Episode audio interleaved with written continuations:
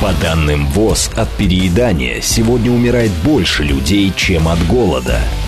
Еда стала самым доступным наркотиком для нашей цивилизации и средством извлечения сверхприбылей для корпораций. Как спасти себя и научиться управлять своим весом? Журналист Илья Переседов и его гости делятся опытом похудения в прямом эфире в программе «Большая перемена». Программа предназначена для лиц старше 16 лет. Долгого всем здоровья. У микрофона Илья Переседов. Это программа «Большая перемена» на радио «Говорит Москва». Напоминаю, у нас есть смс-портал для ваших сообщений. Плюс семь девять два пять восемь восемь восемь восемь девять четыре восемь. И телеграм латинца в одно слово говорит МСК-бот.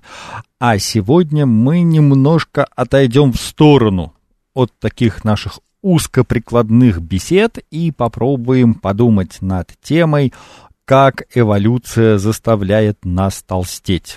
Я сначала представлю моего гостя. Это Денис Андреюк, кандидат биологических наук, шеф-редактор научно-организационного блока «Наука-2» большой, прям язык хочется сказать, советской энциклопедии, большой российской энциклопедии. Вот. А, да, а, здравствуйте, Денис. Здравствуйте. А пригласил я его вот почему. Стоит начать читать даже какую-нибудь статейку каком-нибудь там научном, не обязательно научном, просто популярном СМИ или социальной сети, и периодически наталкиваемся на то, что это матушка природа нас такими создала, эта эволюция заставляет нас выбирать сладенькое, эта эволюция сконструировала наши тела так, чтобы запасать жир впрок, и так далее, и тому подобное. Это такой ну, как бы один блок утверждений, да?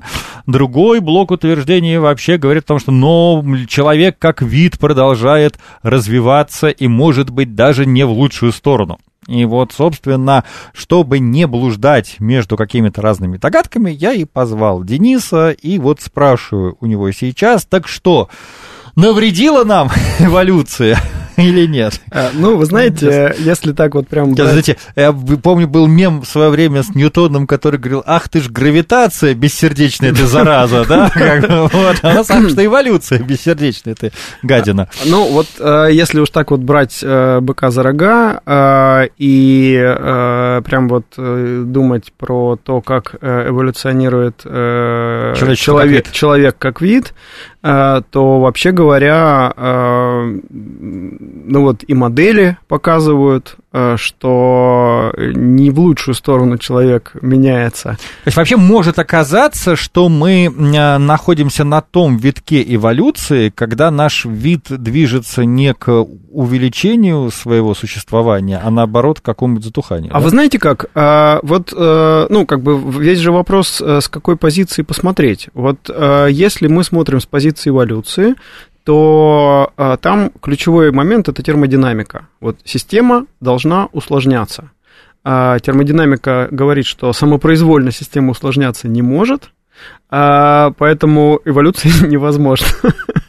вот, но на самом деле а, есть а, флуктуации а, энергии во Вселенной, есть неравномерности, и в тех случаях, когда усложнение системы позволяет более эффективно утилизировать э, какую-то запасенную там, извне энергию, процесс становится возможным.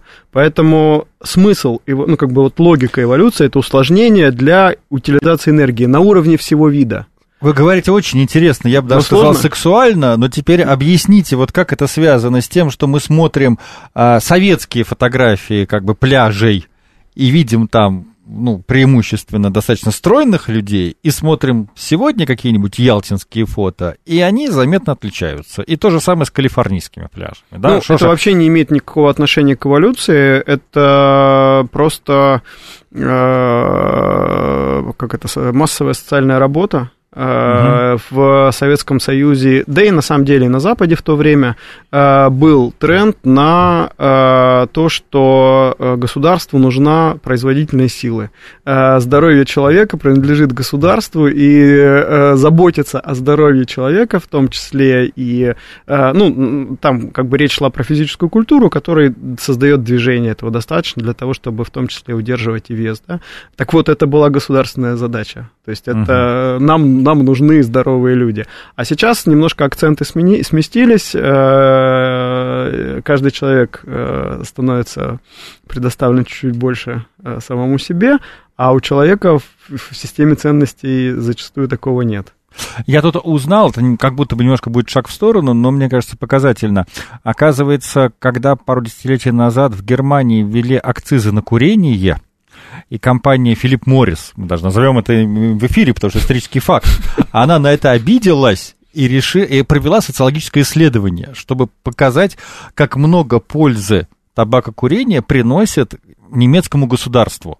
И там было две графы. Первая, они сказали, вот посмотрите, вот столько мы платим налогов, Угу. А вторая графа, а еще, они говорят, вообще-то наши сигареты убивают людей, и они не успевают воспользоваться пенсиями, социальными пакетами. То есть, как бы, и мы экономим еще больше. Так за что же вы нас так не любите? И когда случился скандал, им даже пришлось извиняться за это исследование. Вот, я к тому, что действительно а, оказывается, что в современных условиях, когда медицина может достаточно долго протягивать существование и жизнь человека, если он еще и будет личные усилия вкладывать в это, это не всегда и не всем будет выгодно. Хорошо, а где же здесь тогда история эволюционная? Мне, например, вот приходилось слышать, что, ну, не слышать, читать, что а, вот микробиота как-то себя по-новому ведет, и даже а, некоторые исследователи говорят, что вот ожирения в США, почему мы ссылаемся на США? Не потому, что мы любим США больше, чем как бы Россию, а потому что в США... Больше исследований. Да, в США система здравоохранения строится на страховках, и капиталисты хотят все знать, за что они платят, и поэтому там проводятся больше и сложных, и оперативных ну, исследований. И вот они говорят, что ожирение, распространение ожирения похоже зачастую как на инфекционные заболевания, и даже пытаются как-то это увязать с микробиотой. Давайте мы поставим маленькую э, Э, запоминалочку. Э, на тему э, ценностей, угу. индивидуальных ценностей, угу. общественных ценностей. И это то, про что хотелось бы поговорить, угу. потому что это имеет непосредственное отношение к современному этапу эволюции человека. Угу. Эволюция сейчас социальная, не биологическая. А, а вот если э, возвращаться к вашему вопросу про микробиоту, э, это история, э, которая пришла к нам из глубины там, миллионов лет. Я думаю, что не, совру, не ошибусь, если я скажу, что у всех млекопитающих, да, и я думаю, что и намного-намного раньше, симбиотические Э, бактерии, которые живут на слизистых, э, это важная часть э, всего процесса регуляции. Вот, соответственно, у нас тоже. И вот та микрофлора, ну, сколько там, что-то порядка трех килограмм угу. бактерий там в, мы, внутри нас живет. Внутри, да, живет. Вот, соответственно, это не один вид, это огромное многообразие, там, ну, как минимум, там несколько десятков видов. И если мы говорим, например, про кишечник, то э, там же э, ситуация жесточайшей, жесточайшей конкуренции. Угу. То есть эти бактерии, они быстро размножаются, быстро гибнут, э, чуть-чуть сдвигается равновесие, чуть-чуть меняются условия там по составу, например, окружающих, ну, питательных веществ. И тут же какой-то один вид теряет преимущество, какой-то другой, наоборот, приобретает. И вот тут же становится больше.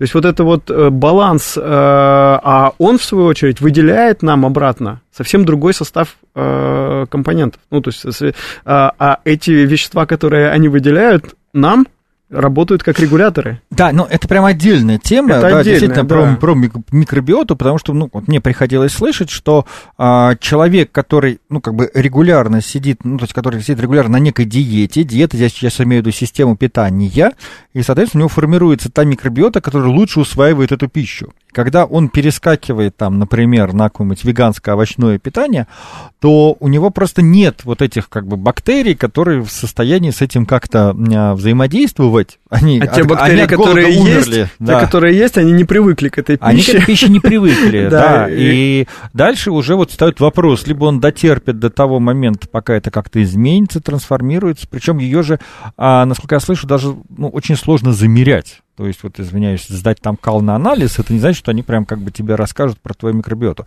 Но это как бы локальная история. А значит ли, что вот это взаимодействие микрофлоры и внешней техногенной среды как-то вот повлияют на наше существование ну, знаете, глобально? если говорить про вот, э, избыточный вес, uh то самый простой механизм связи состоит в том, что э, бактерии, которые живут в кишечнике, они, с одной стороны, э, едят то, что есть внутри кишечника, то есть частично заимствуют у нас нашу пищу, но, с другой стороны, они от кишечника, от клеток кишечника, э, от живых клеток получают очень важные э, сигнальные молекулы, питательные молекулы, которые для них принципиально важны. Если, а то, что кишечник выделяет, регулируется и мозгом, и периферической нервной системой, а, и гормональной системой. Это значит, что когда у человека меняется а, все это, например, меняется при стрессе. А, Опять вспоминаем поговорку «все болезни от нервов». Да? Ну, например, да, вот угу. и в данном случае это так, потому что от нервов, от стресса, от усталости, от э, напряжения э, меняется то, что кишечник, чем кишечник подкармливает, что он выделяет э, в, в, в, в полость. А, для бактерий меняются условия, им, грубо говоря, хорошим бактериям становится тяжко жить. Это укладывается вот в это понятие социальной эволюции, о котором вы упомянули? Ну, это важный фактор. А, это, безусловно, важный фактор. А, когда я говорил про социальную эволюцию, я говорил немножко про другое. А, ну, это, как, это один из элементов, да, это как вот э, один из э, элементов мозаики сложной.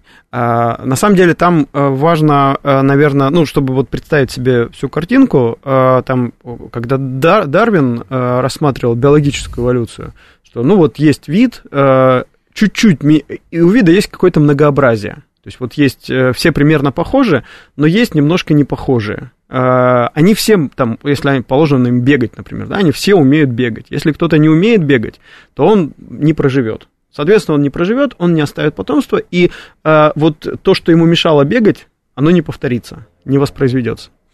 А, поэтому все эффективные, все, а, и все примерно одинаковые. А, но если меняются внешние условия, то критерий эффективности немножко меняется.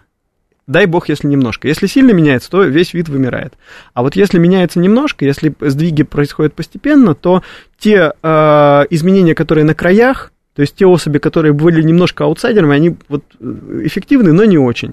А вот условия поменялись, и он там бегает не очень, а зато соображает немножко лучше, да, ну, соответственно, а, он получает преимущество, и э, вот этот признак начинает э, преобладать в общей популяции. Вот так работает биологический, биологическая система. Соответственно, она работает очень долго, потому что очень много поколений должно смениться. Так. То есть это там угу. сотни, тысячи, миллионы. А, человеческая эволюция, вот за последние две тысячи лет э, человечество как вид, то есть вот я начал с термодинамики, да, угу. вот э, если мы говорим про перерабатывание внешней какой-то неоднородности энергии, энергии какой-то внешней энергии, вид берет энергию из-под себя и превращает ее в свое воспроизводство. Ну, то есть вот э, таким вот образом устроена био- биологическая система. Как-то берет, где-то берет энергию и воспроизводится. А, соответственно, потребление энергии удельное там, на голову, на килограмм биомассы, это постоянная величина для данного вида. Он угу. оптимально заточен под то, чтобы вот столько энергии использовать. Угу. Если э, вид начинает, у него сильно меняется удельное потребление энергии, это уже становится другой вид. Так вот, у человека э, за 2000 лет измен... удельное потребление энергии на голову изменилось в 10 раз. Я уточню, удельное потребление энергии это что? Это то количество пищи, нет, которое нет. наш вид начал перерабатывать? Или сюда же входят наши какие-нибудь опыты с атомной Нет, нет, нет, это, это именно вся энергия, которую, с которой вид работает, э, включая и, и пищу в тоже. В двигателях внутреннего сгорания. Вот в бы... килограммах там нефтяного эквивалента. Угу. Там, я сейчас точно угу. цифры не помню, но там э, на порядок это потребление выросло на голову, при том, что голов становится, там экспоненциально растет количество голов. Ага. Вот это еще, еще быстрее растет. А, То есть, секундочку, я вот я все-таки перевожу на свой такой деревенский язык. То есть, а, правильно я понимаю, что мы сейчас интегрировали технологическую составляющую среды своего существования в биологическую данность себя как популяции, поскольку мы себя вне этого не представляем. Да, уже. можно так сказать, что биологически мы как были 2000 лет назад, так и остались. Вот принципиально биологических Так. изменений так быстро произойти не могло. Да. А, а вот э, Плюс технология. Плюс технология, но технология не возникает сама по себе. Мгм. Она возникает в процессе, в эволюционном процессе. И Мгм. вот этот процесс эволюционный, это То чисто социальный. Технологии интегрировались в нашу эволюционную активность. у человека меняется э, правило взаимодействия в социуме. Вот человек как биологический вид, не, э, как биологическое понятно, существо да. не меняется, а социум как вот э, некий организм, собранный Мгм. из этих биологических единиц. Вот организм этот стал другим, потому что правила взаимодействия в социуме другие. За счет технологий или нет? Я бы сказал, что технология это следствие, причем чуть ли не побочное. Это как Мгм. панцирь у улитки. Это вот все вот эти дома, все вот эти вот там самолеты, космические корабли, это просто побочное следствие того, что правила игры внутри социума э, эволюционируют. То есть вот я сейчас все-таки перевожу ну, на некие метафоры. То есть раньше все множество, ну то есть когда вот э, человечество жило в режиме там охоты земледелия, раньше вот все сообщество людей на планете как бы объединялось в некую такую боевую мартышку скажем так. А сейчас оно объединяется во что-то иное, да, вот в некоего такого вот как бы слизня, упакованного в панцирь вот этих технологий. Шикарная метафора че- человечества как огромный слизень.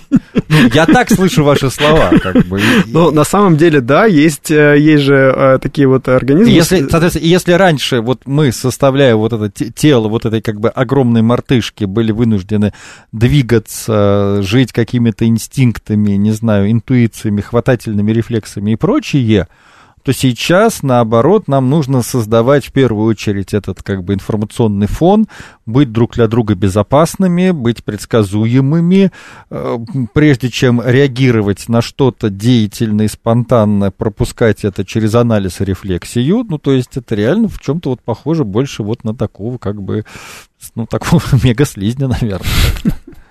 Но, во всяком случае, вот этот вот интеллектуальный процесс, э, он становится намного сложнее э, именно как следствие социальных отношений, которых нет э, там у приматов, которые биологически на нас очень похожи, которых нет э, в примитивных племенах человеческих, которые там до сих, до сих пор даже этнографы находят где-то там. А, а, вот в современном мегаполисе социальные взаимоотношения намного сложнее. Ну, и, естественно, самый простой э, вот следствие это просто уровень стресса, который накладывается на каждого участника этого, этих отношений. А, ну, а дальше, э, дальше вы знаете. Давайте скаканем в легкое сектантство, и я вам сейчас расскажу, может быть, вы не слышали, что э, в Санкт-Петербурге есть старейший университет физической культуры у нас э, имени Петра Францевича Лесгафта. А Петр Францевич Лесгафт, это был такой еще... Причем, когда я жил и преподавал в Санкт-Петербурге, и я знал про университет Лесгафта, я думал, что это какой-то революционер, которого, значит, как бы решили... Как положено. Ну, я преподавал в университете Бонч Бруевича, Бонч Бруевич был революционером. Я думал, Лесгафт был революционером. Нет, на самом деле Лесгафт никакого отношения к революции не имел. Он как бы скоропостижно скончался до даже 1905 года, по-моему, но он был автором э, первых в России и даже, по всей видимости, в Европе, вот как бы мы сейчас сказали, как бы курсов для фитнес-инструкторов. Мгм. Вот. И на самом деле а, он был новатором в том, что, во-первых, они были для женщин эти курсы, то есть он даже основоположник женского такого полувысшего образования у нас. Мгм.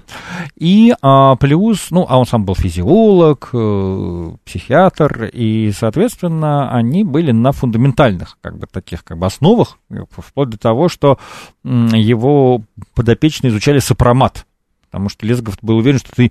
А как ты вообще объяснишь... Не знаю механику тела, как Человек, можешь, как да. он действует, как да. он на турнике подтягивается, что с его костями происходит, вот без знания это сопромата. Да.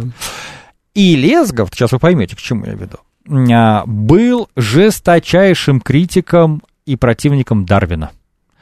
И он стоял на позициях Ламарка. То есть он говорил, я сейчас как бы напомню, что если у Дарвина движущая сила эволюции это именно конкуренция и борьба видов, угу.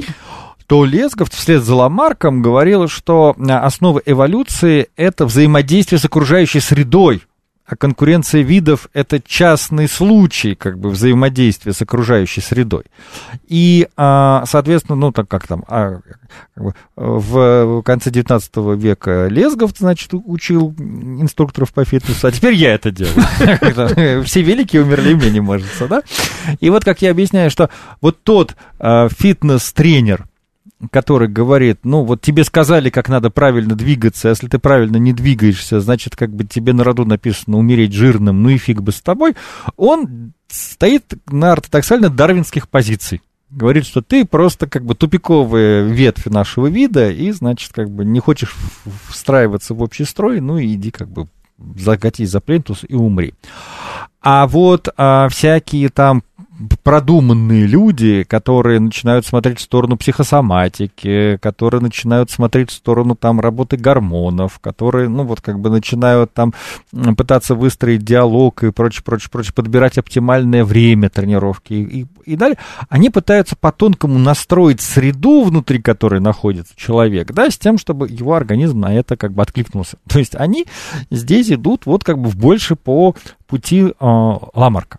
Ну вот. И, а, и долгое время я был уверен, что при этом в большой науке Ламарк был, ну, как бы похоронен, потому что вот какие-нибудь опыты, господи, Лысенко, да, это такая ламарковщина, ну, вот как бы в примитивном ее исполнении, что вот мы будем э, класть яйца куриные на мороз, у нас будут рождаться как бы мохнатые цыплята. Да, но тут мне сказали, что, оказывается, сегодня уже оно вот как-то вот это влияние окружающей среды таки признается в более каком-то сложном как бы, уровне. Я это все к чему подвожу? А можем мы тогда, вот если мы начинаем предлагать людям посмотреть на себя как на часть вида, как-то дать инструмент, чтобы вот они какую-то оптику себе вот создали, вот чтобы вот такую мировоззренческую, которая вот действительно позволит им что-то вот, с собой сделать. Э, про мировоззренческие э, очки. очки, про мировоззренческую концепцию, которая э, фокусирует людей, э, по крайней мере, не только на конкуренции, а, а на самом деле ключевой параметр это именно кооперация, это именно взаимодействие, потому что, опять же, я начал с термодинамики, да, принцип главный – это усложнение системы. Усложнение – это значит, система становится более разнообразной. Внутри нее возникают условия для того, чтобы большое разнообразие элементов могло сосуществовать. И в этом случае система может быть достаточно э, специализированной, а, а значит сложной. Ну, а если я не хочу на это все смотреть с позиции системы, если мне вот моя собственная тушка жизнь и выживание. А вот здесь, а здесь, а здесь, вот здесь включится биология. А, миллионами лет это заточено так, что человек социальное существо. А, и а, у нас а, в голове а, вот просто, просто от того, что мы взаимодействуем, вот мы с вами поговорили, вы получили дозу Э, удовольствия, и я получил дозу удовольствия. Даже если мы поссорились, то все равно каждый из нас получил положенную дозу э, удовольствия. Ну, вот условно, да? да? Вот, поэтому и если человек избегает социума, он просто вот э, садится на какой-то э, очень, ну, как бы, короче, это, это, это важно. Общение это очень важно. Я так, вот тогда про взаимосвязь общения, эволюции и, соответственно, здоровья мы поговорим после новостного блока. По данным ВОЗ, от переедания сегодня умирает больше людей, чем от голода. Еда стала самым доступным наркотиком для нашей цивилизации и средством извлечения сверхприбылей для корпораций. Как спасти себя и научиться управлять своим весом? Журналист Илья Переседов и его гости делятся опытом похудения в прямом эфире в программе «Большая перемена». Большая перемена, и мы продолжаем сегодня обсуждать очень умную тему про то, как же эволюция заставляет нас толстеть и вообще сохраняет она или убивает. И в этом разговоре мне помогает разобраться с этим сложным вопросом Денис Андреюк, кандидат биологических наук, шеф-редактор научно-организационного блока «Наука-2» Большой российской энциклопедии. Мы остановились на том, что общение является как бы биологическим условием выживания для нашего вида. А, да. Общение внутри вида. Да, ну тут смотрите как. То есть вот э, представьте себе там э, галки, вот стая галок, да, там э, стая э, волков, стая собак, э, э, там свора людей, там как это группа людей. Вот на самом деле все эти виды, они используют одну и ту же стратегию такого коллективного э, взаимодействия. Ну вот вы это сейчас говорите, я вспоминаю, у меня вылетело из головы, вот как это правильно называется эффект, когда вот, знаете, вот птицы, сложные геометрические формы в воздухе вы, вы да дело там не в формах. Вытворяют синхронно, вполне себе двигаясь. Дело не в формах. То есть даже косяки рыбные, вот, да? А вот мы вот, так не, вот, не, не вот умеем с косяками, Вот так. с косяками рыбы друг друга не распознают индивидуально. Ага. А, а галки все друг друга в стае знают. Они, у, них, у них жесткая иерархия, они борются за, за положение в, в иерархии. То есть у них действительно стая очень похожа по структуре на человеческую. А, и смысл этой стаи в том, что есть большая сложная работа, которая не под силу одному.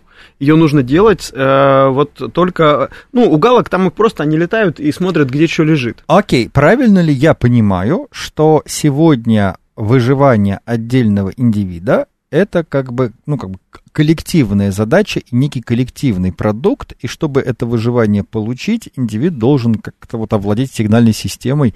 Ну, по крайней вот мере, если мы говорим не только о выживании, а о жизни на достаточно высоком качестве, угу. э, с качеством, с, с приличным, то да, конечно, конечно, нужно, угу. это обязательно механизмы коллективного взаимодействия, они должны работать. То есть вот то, о чем мы говорим сегодня, вот в наших эфирах, э, мало просто дойти до районной поликлиники и посетить терапевта, чтобы он тебе на бумажке написал, что там, вы должны больше двигаться, а ты должен озаботиться, пос посмотреть по сторонам, поспрашивать своих знакомых, а где хороший тренер, а к нему походить, а параллельно с этим там, не знаю, ну, еще вообще... там медитацией заняться или что-то еще. То вообще, есть... вообще вот, э, если говорить так вот совсем абстрактно, то я бы, э, я бы эту систему вообще конструировал бы с самого начала. То есть вот если нас есть несколько человек, э, там вот э, нас сейчас слушают, предположим, несколько, так. даже незнакомых людей, которые, э, ну, которым хотелось бы, да, поменять что-то в своей жизни, угу. ну, вот прям разумно было бы взять им, объединиться, там, собраться вместе, хотя бы списаться вместе, да, а. и провести мозговой штурм, а вот здесь же смысл создать привычку. Здесь смысл в том, чтобы создать правильную привычку, может быть, пакет привычек. А... Но мы же выяснили в первой части программы, что сегодня наша среда существования не формирует в нас, ну, как бы, те привычки, которые позволяли выживать нашему виду там столетия и тысячелетия назад. Там условия были очень узкие, Угу. Вот э, чисто там догнать мамонта, убить мамонта, сожрать мамонта и дожить до того, пока появится следующий а. мамонт. Угу. А, сейчас многообразие, которое, с которым работает общество, оно ну, не гигантское, оно просто несопоставимое. Сколько было профессий в первобытном этом самом там, племени? Да. да, да, в племени. Ну, ну, ну, ну, два десятка. Ну, угу. как бы я вряд ли больше. Сколько профессий сейчас? Да только вот пока да, Маквет там что-то больше пяти тысяч, да? Uh-huh. А на самом деле, если это с детализацией, то и там будет десятки тысяч. Окей, коммуникация, зафиксировали. Нужно ли э, заморачиваться, вот то, что называется матчастью? Да, вот, то есть, вот должен ли современный, ну, вот, как бы человек, чтобы э, каким-то образом скорректировать свой опыт существования, ну, пере, я, перепроходить я курс школьной программы, потому что ведь это же вот, вот я вот уже не первый год этим всем занимаюсь, И э, все эти какие-нибудь руководства по питанию, они подкупают своей внешней простотой. Но потом, чтобы в этом разобраться, оказывается, ты уже должен знать и про гормоны, и про микробиоту, и про формирование привычек, там, исходя из какой-нибудь там нервной системы организма, и выяснять, что, может быть, надо было с основ начинать и как-то системно двигаться. Ну, вот. я в этом смысле, я уверен, что решений всегда бывает много, э, больше, чем одно, и тут и одного правильного ответа нет, их много. А, но вот я апологет коллективного интеллекта и коллективного разума при uh-huh. решении особенно сложных задач. Собственно, в этом сила человека как э, э, вида, который там вот э, так, так сильно меняется сам и так сильно меняет планету, другие виды к этому не способны. Именно вот коллективный интеллект, коллективный э, навык решения сложных задач. Э, и э, если э, там я, например, что-то не знаю про гормоны, но если я умею взаимодействовать, то я могу найти человека, который знает про гормоны, и поставить ему не вообще скажи что-нибудь про гормоны, а поставить ему конкретную, очень узкую задачку. Ну, вот здесь мне кажется, что есть некий парадокс, потому что а, мы, с одной стороны, воспитывались а, в мире, который нас убеждал, что есть уже институции, которые этот опыт аккумулировали, и тебе преподнесут, ну, как бы в лучшем наиболее проверенном виде да, но при этом сейчас оказывается, что эти институции не всегда справляются со своими задачами, или они доносят до человека это все таким языком, который он не готов принять и примерить на себя. Сейчас вот реально, я знаю, проводятся целые медицинские конференции про проблему доверия. Что вот ну, вы же начали с того, онкологически больной, ну как бы вот... Привели э, пример э, коммерческой компании, которая, не знаю, а, насколько серьезная или там со стебом, но... Это исследование было серьезное. Это большая институция, которая там сильно вменяет там существование. Существование, да. А, точно так же и фармкомпании, которые а, это гигантский бизнес, который, у которого есть свои интересы. И далеко не факт, что они вот те же самые, что интересы человека, которому там надо избавиться от депрессии, или там от лишнего веса, или там от э, головной боли. Но, э, я э, знаю, если уж мы сейчас вот в нашем диалоге сталкиваем разные грани науки, э, я знаю, что, например, социологи проводят сейчас исследования, а, и в том числе, э, например, Ан-Мари Мол, такая есть э, голландская исследовательница, э, про то, что очень часто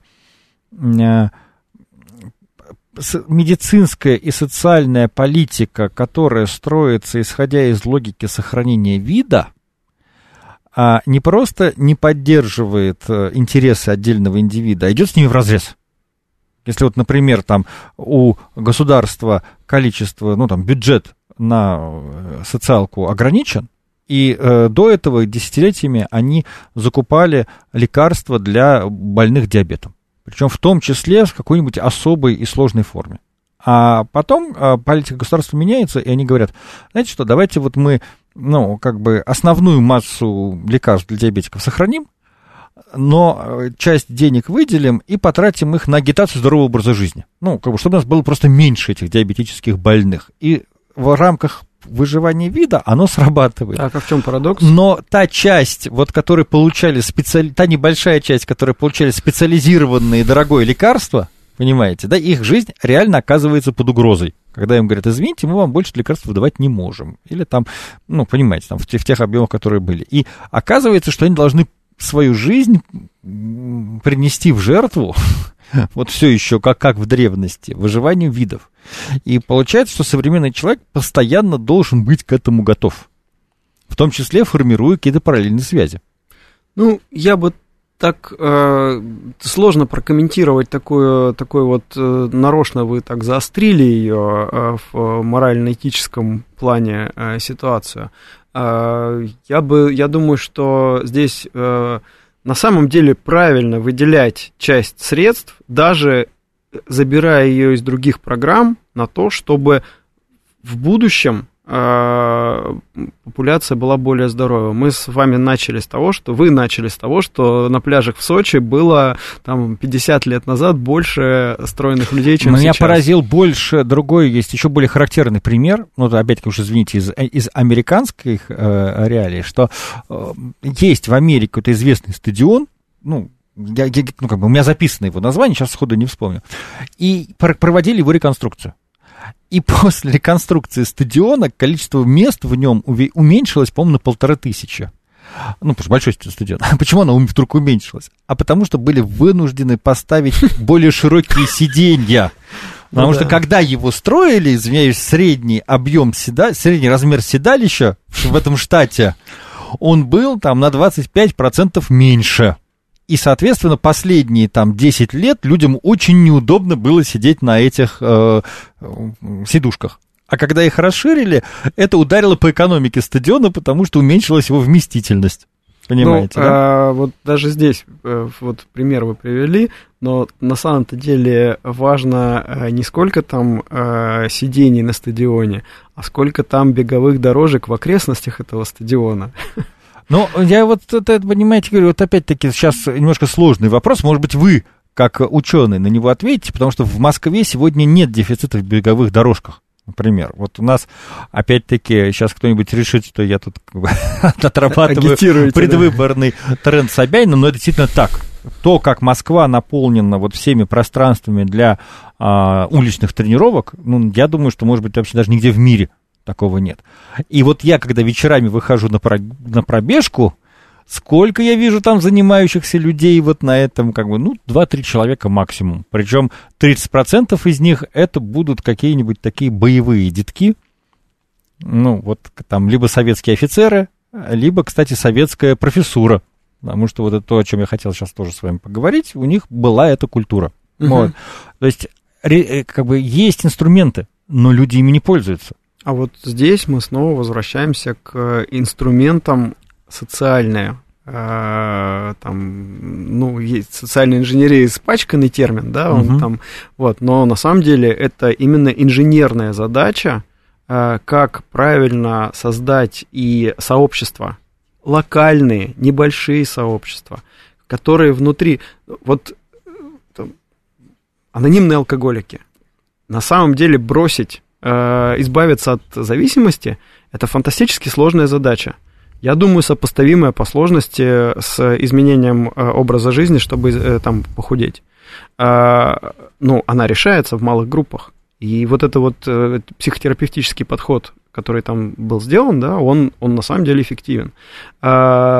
Худеть, конечно, нужно как бы не в таких, ну, как вот, его нельзя переложить один в один но это э, вполне, мне кажется, задачка для конструирования правильных сообществ, которые будут создавать правильные привычки. У нас остается 12 минут на разговор. И вот если уж мы затронули тему сообществ, я хочу поделиться еще одним интересным наблюдением, которое у меня возникло, когда я начал вот эту тему с ЗОЖ раскручивать.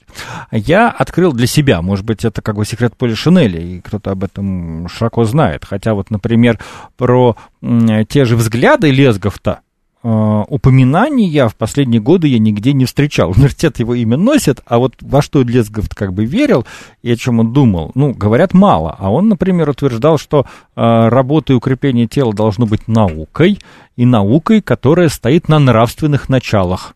То есть он став, как бы, помимо там сопромата и прочего, он еще ставил вопрос про нравственность и безнравственность. И, кстати, я не помню, по-моему, говорил, я помню, что я говорил своим студентам недавно, не помню, говорил ли я в этом в эфире. Он, распределял, знаете, как он распределял э, качество физических нагрузок. То есть он, например, не любил нарочито силовые нагрузки. То есть он хвалил английский опыт укрепления тела и ругал немецкий. Потому что в Германии уже тогда были в почете вот силовые упражнения, прям со штангами, с подтягиваниями, с отжиманиями. И Лесговту они очень не нравились. А знаете почему? Потому что эти упражнения огрубляли руки и препятствовали развитию мелкой моторики. А Лесговт был уверен, что полноценный человек, он должен пользоваться пальцами э, на все сто как бы не просто там чашку и стакан хватать, да, а вот уметь что-нибудь мастерить и так далее. А сегодня мы знаем, что от этой мелкой моторики, вы мне подскажите, какие там лобные доли или что-то как бы зоны да, мозга связь, активируются, да, да, да, и это напрямую вообще относится и к характеру человека, и к его мировоззрению, а, и так далее и тому подобное. Вот, и а, в том числе вот он говорил про то, что физическое развитие должно быть а, нравственным и э, сочетаться там с представлениями человека о красоте и вот с его как раз в том числе коммуникационными всякими вот этими способностями, почему он отдавал предпочтение не индивидуальным тренировкам, а групповым играм.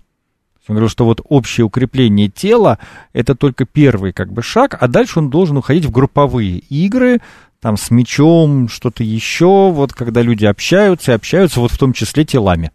Да, ну как бы э, интересно же.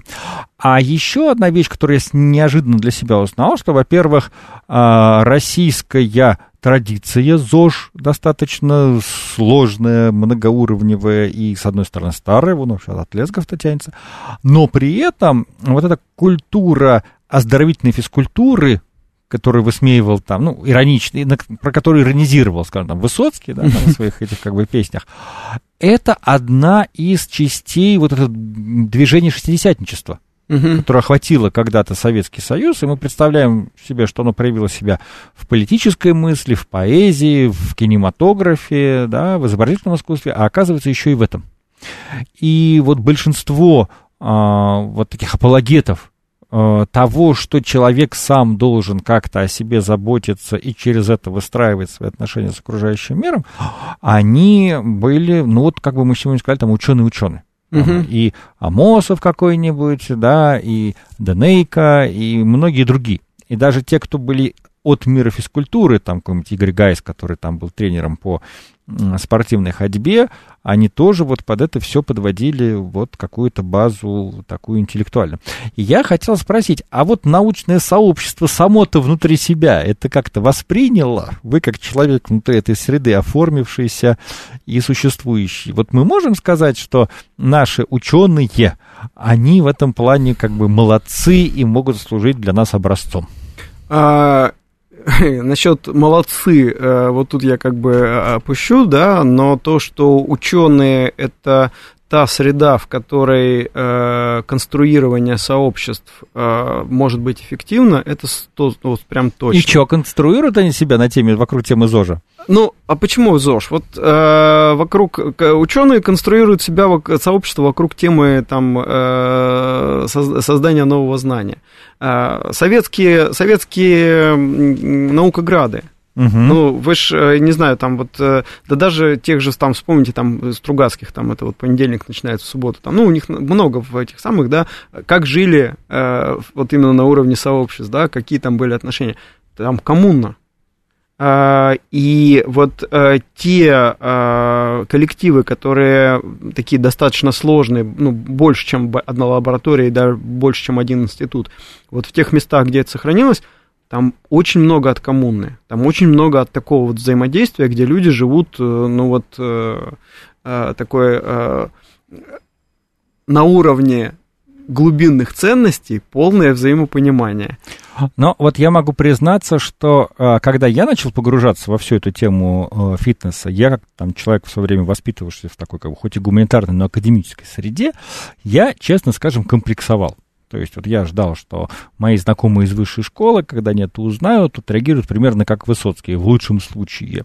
И оказалось, что я ошибался, потому что мне тут же э, рассказали, что сейчас, как бы вот якобы на разных международных конгрессах, ну, опять-таки мне это говорили люди из моего круга, там всякие там философы, социологи, политологи, что все равно на разных международных научных конгрессах на, во время всяких там чаепитий, перерывов и так далее разговоры только про то, кто какой полумарафон пробежал, кто как тренируется. То есть, как бы для них сегодня а, вот неразрывная связь между интеллектуальной активностью и физической активностью. Но физическая активность не какая-то ярмарка тщеславия, там, наличие или отсутствие кубиков на прессе, да, а вот именно то, как ты можешь это вот в какую-то ну, гармонию вести с собой. Я корнями-то в биологии, ага. я все-таки биолог по первому образованию, так. поэтому там, конечно, э, то, как работает э, мое тело и то, как работает мой организм, это главное, с чего каждый начинает. И как работает мозг, да? Ну, мозг, да, да, да, да. Мозг это то, это то, что сейчас. Скажите, просто, а вот вы можете порекомендовать а, все-таки, вот если м, открыть для себя а, сегодня вот эту, ну, по-новому вот всю эту тему эволюции в ее там социальном измерении и так далее. кого почитать, какие лекции там поискать в интернете. Там же там Сапковский какой-нибудь, он как бы слишком попсовый или, или норм? Ну, мне нравится. То есть можно, да, А, Мне, мне нравится, да, у него такой, э, такой сыромяжный здравый смысл. э, А еще э, что? В основе. Э, Мне очень нравятся наши современные эволюционисты. Это кто? Э, Дробышевский, Марков, Ага. да, то есть... э, э, Ну, вот э, я бы, например, э, не знаю, насколько это специально немножко, но вот вы упомянули Питер, там в здании Академии наук примерно раз в месяц проходит эволюционный семинар. М-м. А, Его организует э, Андрей Петрович Козлов. Мгм. А, ну, один из организаторов. А, так вот, а, Андрей Петрович Козлов, а, ну, он биолог, молекулярный биолог, он в свое время а, боролся против э, эпидемии СПИДа в Советском Союзе, Мгм. там разрабатывал вакцины от СПИДа, то есть это как вот...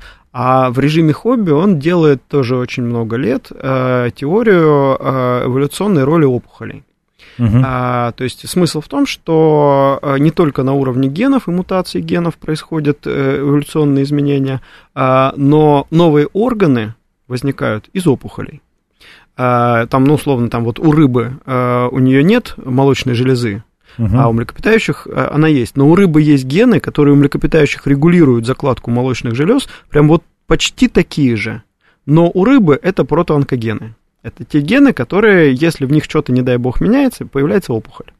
А, так вот, а, ну, а дальше а, в ходе а, эволюции возник а, механизм контроля, то есть а, возникала опухоль, возникал механизм контроля, и опухоль становилась под контроль. Сейчас у нас очень, очень интересно заканчивается программа. То есть мы можем ждать, что у нас появится Так какая-нибудь он утверждает, опухоль, что ко- жир это Да. опухоль.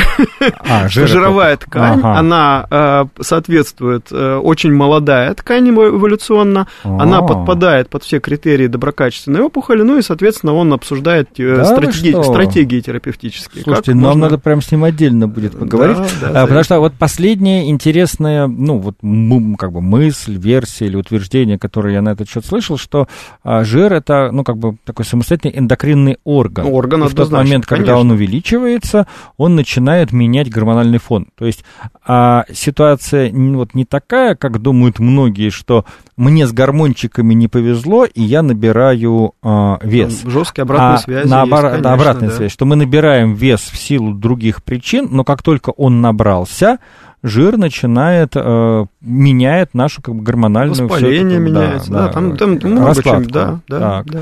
Но а как это коррелирует с темой жир как опухоль? Все в порядке в А, рамках эволюции? Ну, Нет, ну, э, э, новая ткань, мгм. новый орган, а, в- ну, соответственно, а, как и любой новый орган, возникает а, и очень близок к опухоли. Возникает из опухоли и очень близок к опухоли.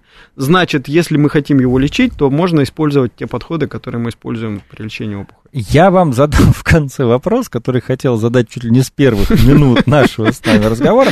Когда вы сказали, что э, вот человечество как вид существует в рамках некой там термодинамической регуляции, а это как бы через некий макровид, Да. макрообраз.